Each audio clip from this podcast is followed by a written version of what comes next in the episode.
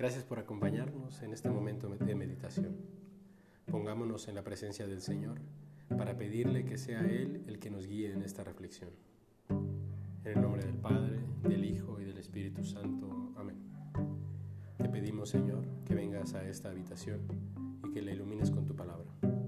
Instruye nuestra inteligencia y ensancha nuestro corazón para que podamos seguirte, para que podamos correr tras de ti, siguiendo tu voluntad, nuestra voluntad a la tuya, para encontrar así la auténtica felicidad. Ponemos estas intenciones en tus manos, de manos de María, a quien tú nunca desatiendes. Dios te salve María, llena eres de gracia, el Señor es contigo. Bendita eres entre todas las mujeres y bendito sea el fruto de tu vientre, Jesús.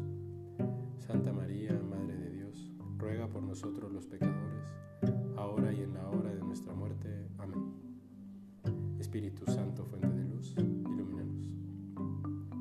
El día de hoy, jueves de la cuarta semana de Cuaresma del siglo A, Dios nos habla a través de la liturgia del peligro de la idolatría y sus distintas formas. Meditaremos el pasaje del libro del Éxodo en el capítulo 5, en el que se narra el momento en el que Dios le pide a Moisés que regrese con el pueblo para ver cómo se han pervertido. Le comunica que se han fabricado un becerro de metal, afirmando que el becerro es su Dios, el que lo sacó de Egipto, y le comunica que le adoraron y le ofrecieron sacrificios. Moisés intercede por ellos para que el Señor le tenga clemencia y renuncia al castigo de destruirlos. El Señor lo escucha y desiste. El Salmo 105 narra el mismo hecho, la traición en el Oreb y la idolatría. Recuerda la intercesión de Moisés. Para que nosotros como iglesia pidamos perdón a Dios por nuestras idolatrías, con el, con el responsorio, perdona Señor las culpas de tu pueblo. Por último, el Evangelio del día es tomado del capítulo 5 de San Juan, en el que se narra una conversación entre Jesús y los judíos. Jesús les enseña que Él no viene a dar testimonio de sí mismo, sino de su Padre, y que a su vez Dios da testimonio de que Jesús es su enviado al, conocer, al concederle realizar obras prodigiosas imposibles para los hombres. Cristo les muestra a los judíos cómo su corazón se ha equivocado en buscar a Dios cómo han perdido el rumbo a pesar de tener las escrituras. Les reclama que ellos buscan mensajes que les den alegrías instantáneas y les reprocha que ellos aspiran a recibir la gloria los unos de los otros y no la gloria que solo viene de Dios, misma que Cristo ha venido a ofrecer y que las escrituras enseñan que sería dada por el enviado de Dios. Termina anunciándoles que no han escuchado el testimonio de Moisés y que por tanto Moisés en quien ellos reposaban su esperanza y a quien dicen escuchar, los juzgará. Pidamos a Dios que nos ilumine para entender qué quiere enseñarnos con las lecturas de hoy.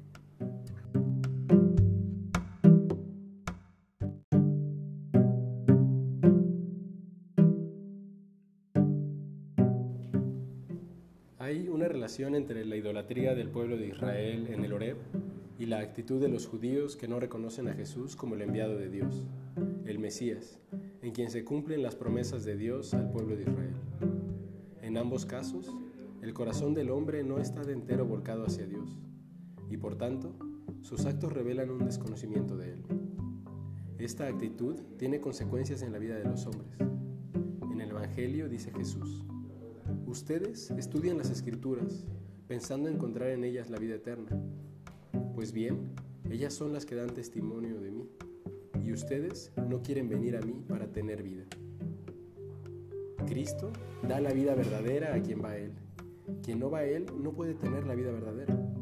Aquí vemos que no reconocer a Cristo como el enviado de Dios también hace perder la vida.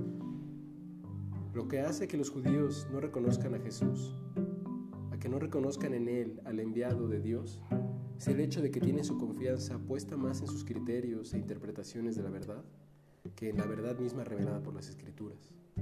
Parece que no pueden aceptar a un Dios que no esté hecho a su medida. Hacerse un Dios a la medida es un tipo de idolatría, y la idolatría roba al hombre la alegría del corazón. La actitud de Cristo es distinta. Cristo no se adjudica nada de lo que hace, pone a su Padre en primer lugar, reconoce que lo que hace lo hace porque Dios se lo concede. No finca su seguridad de ser el enviado de Dios en las cosas por las que los hombres se dan gloria entre ellos, sino que son las obras del Padre que Él realiza, las que dan testimonio de Él, las obras del amor.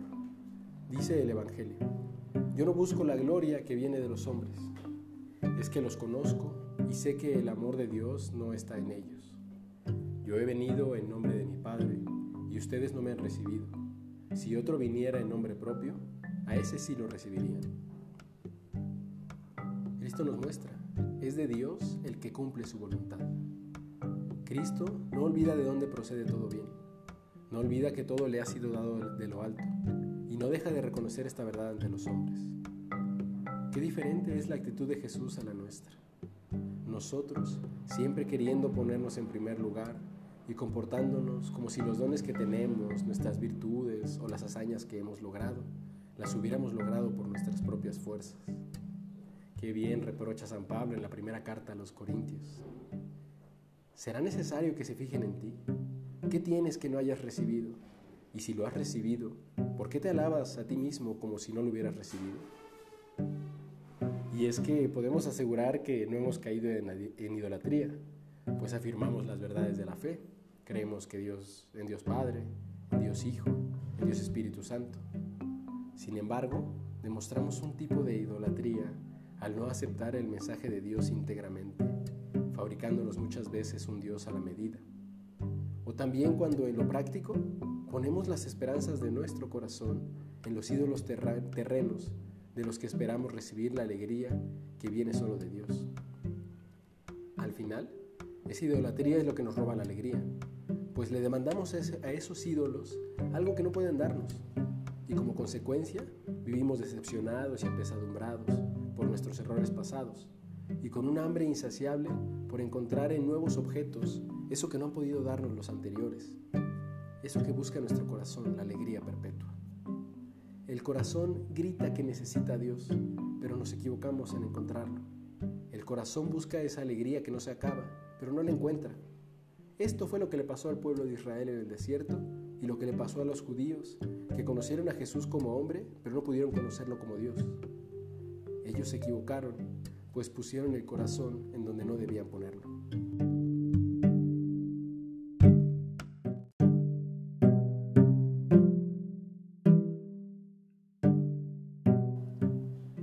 ¿Qué podemos sacar de la actitud de Cristo? Parece que con su ejemplo nos pide que seamos agradecidos y nos hagamos pequeños, para que sea el mensaje de la verdad el que reluzca. Que nos pongamos en segundo lugar para que Cristo tome el primero. Que disminuyamos en la atención para que Él crezca en atención y en reverencia. ¿Cómo podemos saciar los deseos de nuestro corazón? ¿Es posible encontrar descanso a la búsqueda?